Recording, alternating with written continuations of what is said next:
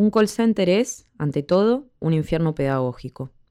Lo que no es demandado por un cliente o un team leader, te lo pide la letra chica, y si el pedido no es expresamente solicitado en un contrato, es solo cuestión de tiempo para que aflore en algún juego motivacional. Porque sí, dentro de estos lugares todo se trata sobre motivación, aunque los discursos que tanto repiten acaben siendo castillos de naipes que se desploman inmediatamente al entrar en contacto con los hechos, con esta, la realidad que en efecto nos contiene. Las jornadas motivacionales se llevan a cabo una vez al mes. Todo depende del desempeño del grupo y las métricas. Después del día 20 de cada mes es solo cuestión de tiempo para que el mail interno de recursos humanos aterrice en el buzón. Porque para el aparato de las telecomunicaciones, la jornada motivacional es todo un acontecimiento. Para que no se pase por alto, usan colores estridentes como los globos y tipografía Comic Sans en la que te recuerdan que hay que estar en horario, con ropa cómoda, dispuestos a formar rondas grandes y revelar tus miserias frente a individuos que en muchos casos conociste esa misma semana. Ellos, desde la generosidad hiperbólica que los caracteriza, te, te facilitan el cuaderno, la virome y una consigna que te da ganas de pegarte un tiro en el ojo. Chicos, porfa, chicos, hagamos silencio así nos podemos escuchar entre todos.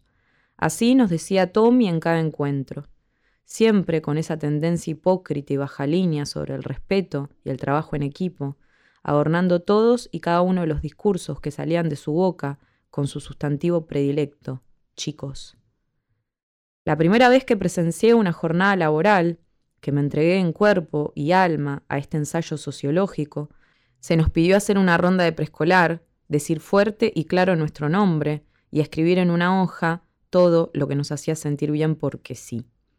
Tommy recalcó varias veces la importancia de no censurarnos, de no tener prejuicios a la hora de escribir nuestros disparadores de placer. Puede ser cualquier cosa, dijo.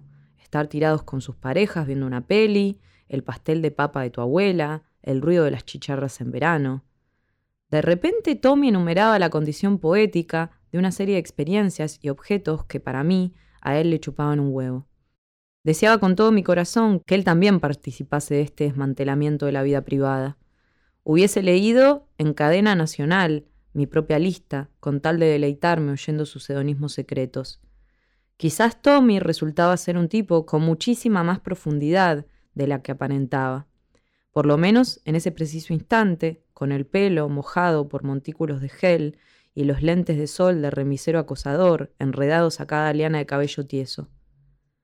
Antes de que pueda desbancar en alguna teoría arquetípica, el escalón flojo de mi mente que piso con mucha rapidez, Tommy volvió a insistir en que no nos boicoteemos.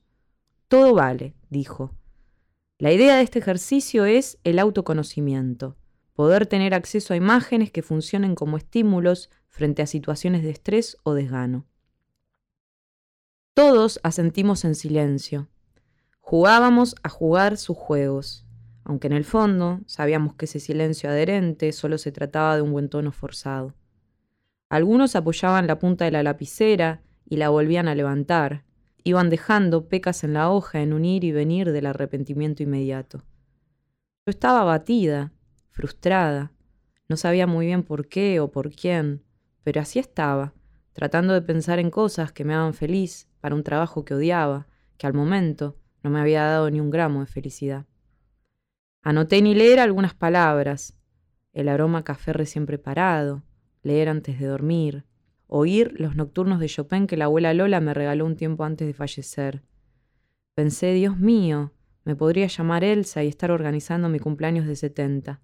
Así que taché súbitamente todo y me puse a pensar actividades placenteras más aspiracionales, algo que no me resultara tan patético a la hora de leer en voz alta.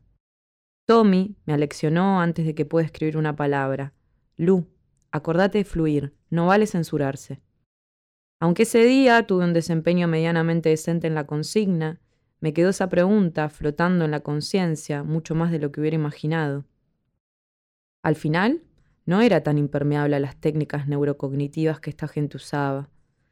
La vuelta a casa, en un tren a punto de estallar como una piñata, me encontró sudada, tratando de mantenerme en la escasa porción de metro cuadrado que me tocaba en suerte, repitiendo, a lo largo de todo el viaje, la pregunta, ¿qué es lo que más disfruto en esta vida?